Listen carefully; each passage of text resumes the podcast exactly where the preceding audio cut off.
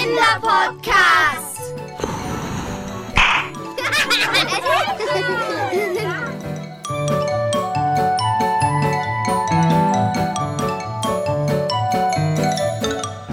Ein Projekt der Etage Medienbildung des Stadtjugendring Ulm.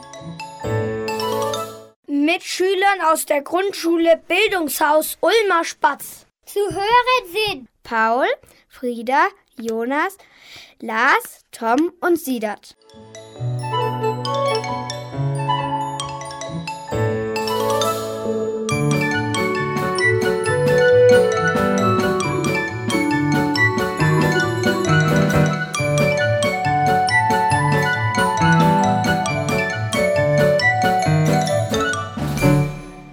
In diesem Podcast berichten wir über unseren Tag im Kindermuseum in Neu-Ulm.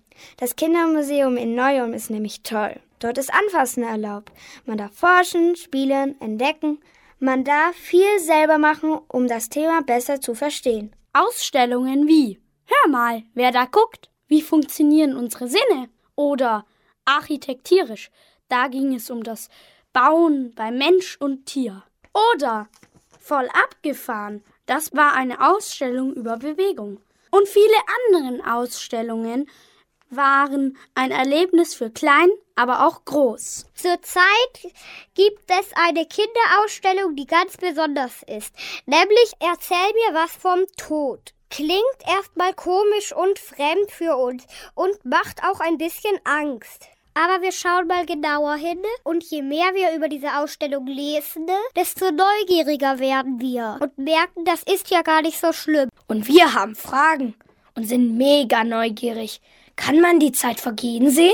Wie lange ist eigentlich ewig? Wachsen ein Engelsflügel, wenn man gestorben ist? Was passiert, wenn man tot ist? Wie fühlt es sich an, in einem Sarg zu liegen? Wird überall auf der Welt gleich Abschied von Verstorbenen genommen? Was passiert vor dem Tod und was danach? Zuerst aber ziehen wir unsere Schuhe aus und schlüpfen in bequeme, dicke Socken. Als gute Radioreporter ist unser Mikrofon natürlich auch schon bereit. Und jetzt treffen wir auf Gernot. Er ist Museumspädagoge hier im Edwin Scharf Museum. Hallo Gernot, was genau machst du denn hier? Ich bin der Gernot Lattwein und ich bin Pädagoge hier im Kindermuseum am Edwin Scharf Museum, neben vielen anderen, die auch hier eben pädagogisch arbeiten. Und ihr dürft gerne du zu mir sagen. Von Gernot bekommen wir einen Reisepass ins Jenseits. Und jetzt gehen wir mit Gernot durch die Gänge nach oben in den ersten Stock in einem Raum, der heißt Paradiesgarten.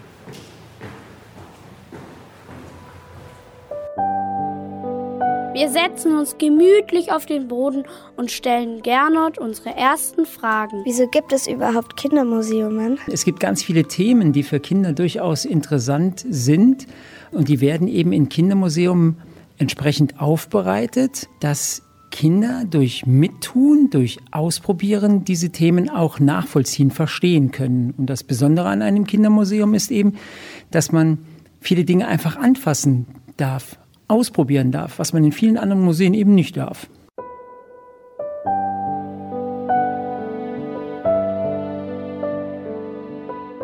Also was finden Sie so ist der Hauptunterschied zwischen so einem normalen Erwachsenes Museum sozusagen und so was Interaktives? Das ist eine sehr, sehr gute Frage.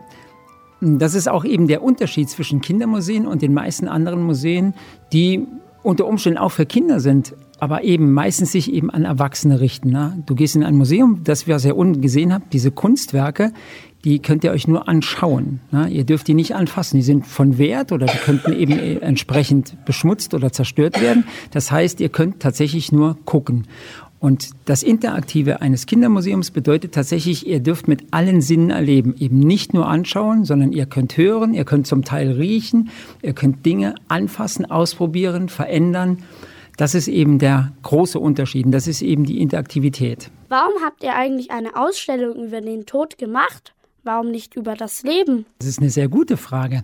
Wenn man sich mit dem Tod beschäftigt, diese Ausstellung geht ja nun mal über den Tod, muss man automatisch auch über das Leben nachdenken. Also diese Ausstellung ist tatsächlich eher eine Ausstellung über das Leben, mit eben dem Ende des Lebens, eben dann über den Tod. Was erwartet denn uns heute? Können Sie uns einen kleinen Einblick verschaffen? Klar, sehr gerne.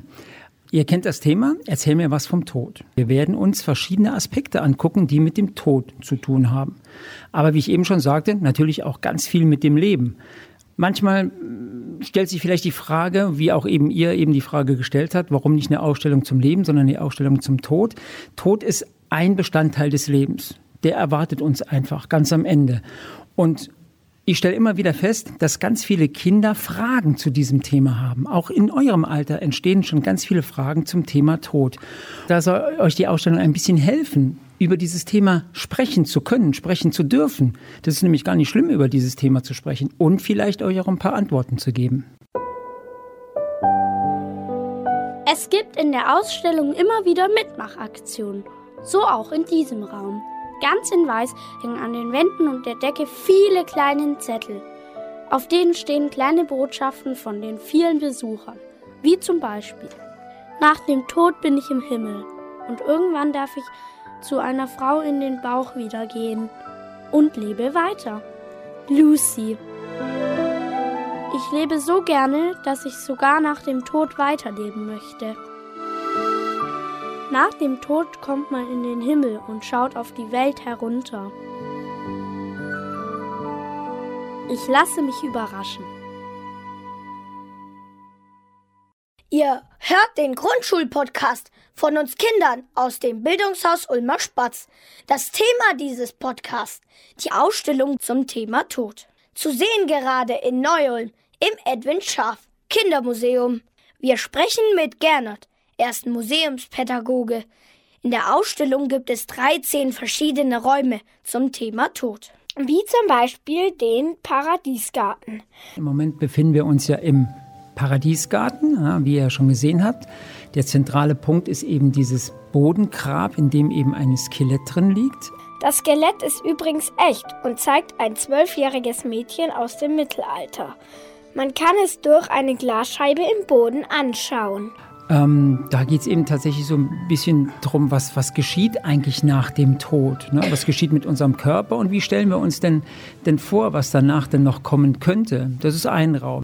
Wir gehen mit Gernot mal weiter in den nächsten Raum, in einen Kinoraum.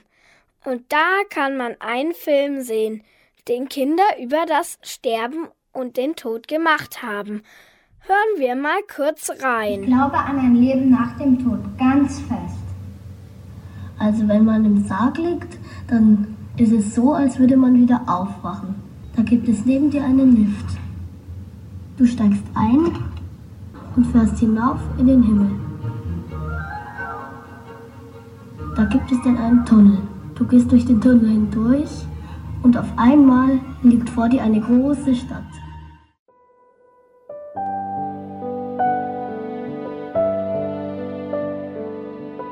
Fragen von Kindern sind oft, wachsen einem Engelflügel, wenn man tot ist? Kann man Zeit vergehen sehen? Wie bekommt man hier auf diese Fragen eine Antwort? Ähm, das ist, wenn man sich mit diesem Thema tatsächlich auseinandersetzt, beziehungsweise wenn man es eben, wie wir es hier machen, spielerisch macht, indem ihr viele Dinge einfach ausprobieren könnt, ähm, anschauen könnt, dann wird es für euch Kinder tatsächlich nachvollziehbar. Ihr findet oftmals selbst eine Antwort auf diese Fragen. Äh, ich muss aber auch zugeben, dass es Fragen gibt, wo es keine Antworten eben dann, dann gibt. Ne? Wie sieht's denn aus nach dem Tod? Das wird euch niemand beantworten können. Es ist noch niemand eben dort gewesen und wieder zurückgekommen, um uns das eben berichten zu können. Aber wir können uns versuchen, Gedanken darüber zu machen, wie es sein könnte. Ne? Und dazu gehört vielleicht auch dann die Frage, wachsen denn den, den Engel Flügeln? Wie passiert denn das? Ja, wie, wie sieht man denn die Zeit eben entsprechend vergehen? An der großen Sanduhr, die wir haben, sieht man tatsächlich, wie die Zeit vergeht, wenn das Sand eben entsprechend durchrieselt. Wie lange dauert es, bis die Sanduhr einmal von oben durchgerieselt ist? Du, äh, die Sanduhr, die kann man verschieden äh, weit öffnen. Das heißt, also wenn man die voll öffnet, dann verrinnt die Zeit sehr schnell. Dann dauert es etwa ja, 15 Minuten, würde ich sagen. Und wenn man sie ganz fein einstellt, dass gerade nur so ein Sandkörnchen nach dem anderen durchfällt, dann kann es bis zu acht Stunden dauern, bis sie einmal durchgerieselt ist.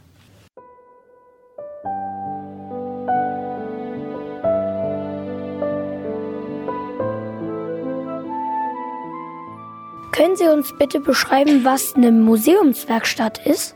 Klar, eine Museumswerkstatt ähm, sind eben spezielle Räumlichkeiten, ähm, die wir immer dann aufsuchen, wenn wir aus dem Thema heraus, was wir hier eben entsprechend in der Ausstellung haben, können ja verschiedene Themen sein.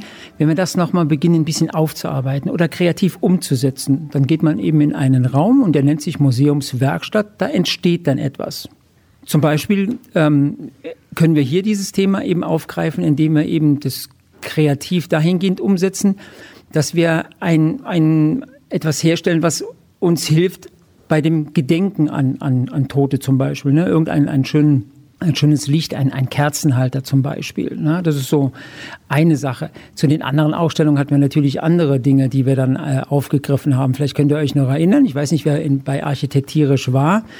Ja, ich sehe schon, wie die Finger eben hochgehen, dass wir da eben entsprechend dann auch etwas gemacht hatten, was eben mit Bauen, mit Architektur, ähm, aber auch eben tatsächlich damit mit Dingen zu tun hatte, dass wir verstehen, warum Tiere bauen, wie Tiere bauen, was Tiere bauen. Das sind eben die typischen Themen in Museumswerkstätten. Und was macht man in der Museumswerkstatt passend zur Ausstellung?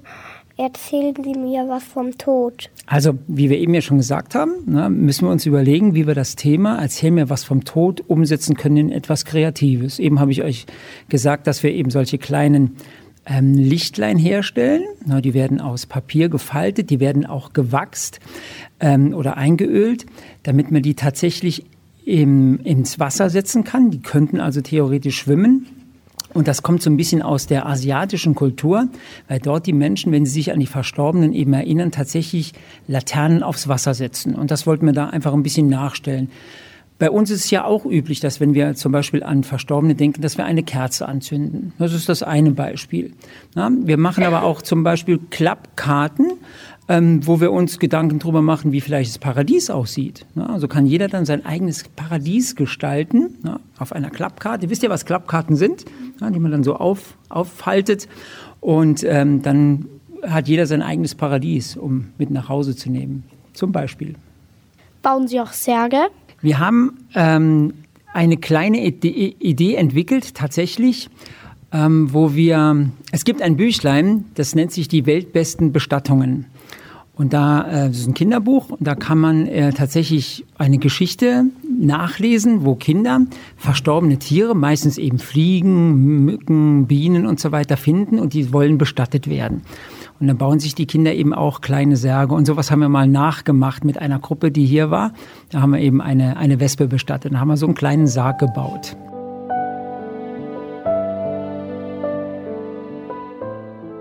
Wir Kinder beschäftigen uns eigentlich noch gar nicht mit dem Tod. Das ist irgendwie auch komisch.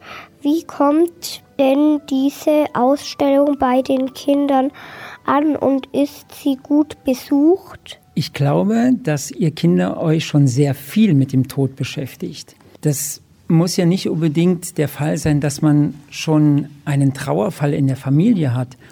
Aber äh, viele von euch erleben den Tod vielleicht dadurch, dass ein Haustier stirbt.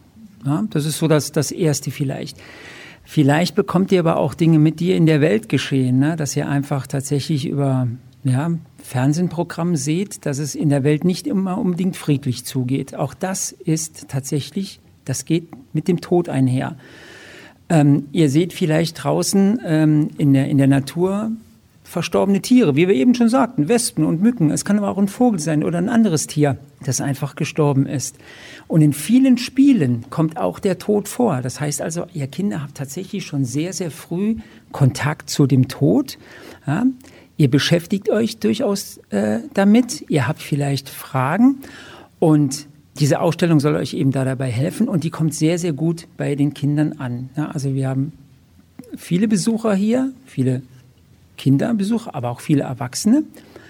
Und Kinder, die hierher kommen, stelle ich immer wieder fest, die haben gar nicht so eine, viele Erwachsene scheuen sich davor, eben tatsächlich über den Tod zu sprechen. Und das ist bei Kindern überhaupt nicht so. Die sprechen sehr frei darüber.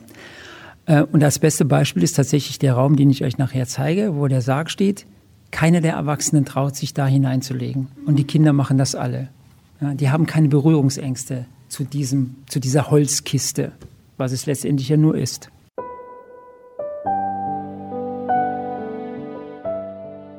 Hier gibt es so viel zu entdecken und auch zum Nachdenken. Gehen wir mit Gernot mal weiter.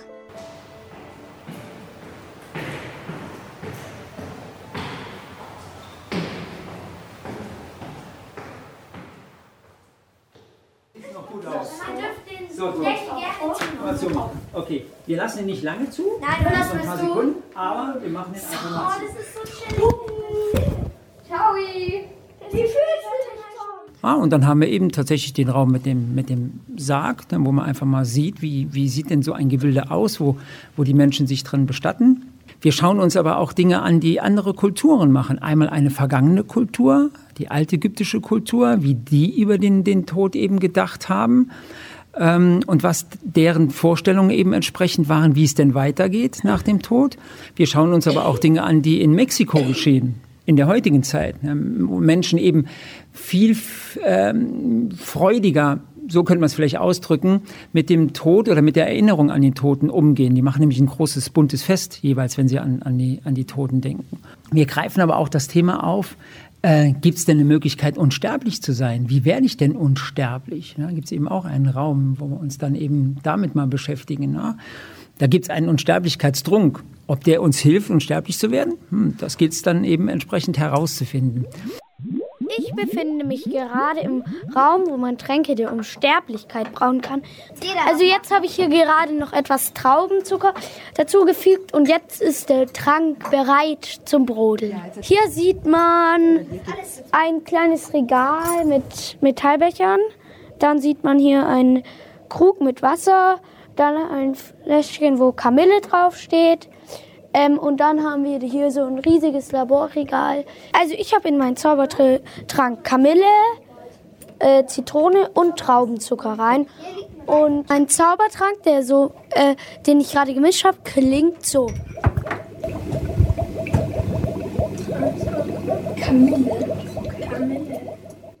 Wie lange hat es gedauert, diese Ausstellung zu entwerfen und dann noch zu bauen? Das kann ich euch nicht ganz genau sagen. Das ist ja eine Leihausstellung. Die Ausstellung kommt ja aus Berlin von einem anderen Kindermuseum. Die Erfahrung sagt aber, ähm, dass die Planung für solche Ausstellungen und eben das Bauen solcher Ausstellungen durchaus mehrere Jahre dauern kann. Also von der ersten Idee bis, bis zu dem Punkt, wo man dann beginnen kann, überhaupt zu bauen, ja, dauert es eben dann eine gewisse Zeit. Diese Ausstellungen sind so konzipiert, dass sie eben auch auf Wanderschaft gehen können. Also das heißt, dass man sich die ausleihen kann. Auch das muss man dann eben mit bedenken. Und wenn diese Ausstellungen dann eben tatsächlich an andere Museen verliehen werden, direkt vor Ort, dieses Aufbauen, also das, was ihr jetzt hier seht, das dauert etwa drei Wochen. Aber die Planung so einer Ausstellung manchmal mehrere Jahre. Was finden Sie? Also so eine kleine Ausstellung zu bauen dauert irgendwie weniger als eine größere. Und wenn die Ausstellung jetzt so groß ist, dauert es dann vielleicht sogar noch vier oder fünf Wochen mal. Durchaus. Also es kommt immer darauf an, wie viel muss denn tatsächlich aufgebaut werden. Wenn ihr euch hier umschaut, seht ihr, dass jede, äh, dass ganz viele solche Räume entstanden sind. Das heißt, es war erstmal ganz viel Arbeit mit Holz, mit Holzplatten. Ne? Also diese Räume sind dann entstanden, dann sind die Räume ausgerüstet worden, so wie ihr die jetzt eben vor euch seht. Das hat drei Wochen gedauert. Und das kann bei einer anderen Ausstellung natürlich schneller gehen oder es dauert noch mal ein bisschen länger. Es kommt immer auf die Ausstellung an. Ist schon mal etwas gestohlen worden? In Ausstellungen hier im Kindermuseum kommen ab und zu schon mal Dinge weg. Ich würde es aber nicht stehlen nennen. Ich glaube, dass manchmal sich kleine Sachen in die Hosentaschen verirren und man vergisst es einfach wieder rauszunehmen.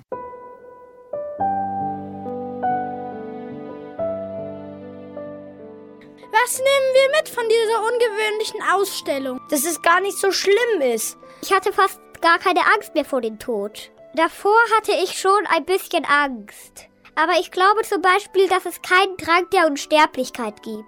Und wir dürften ja in den Sarg liegen. Und wenn ich ehrlich bin, hat sich das schon ein bisschen komisch angefühlt. Ich fand es sehr unheimlich. Wenn man gestorben ist, dann glaube ich, dass man dann vielleicht im Himmel noch ein anderes Leben führen kann.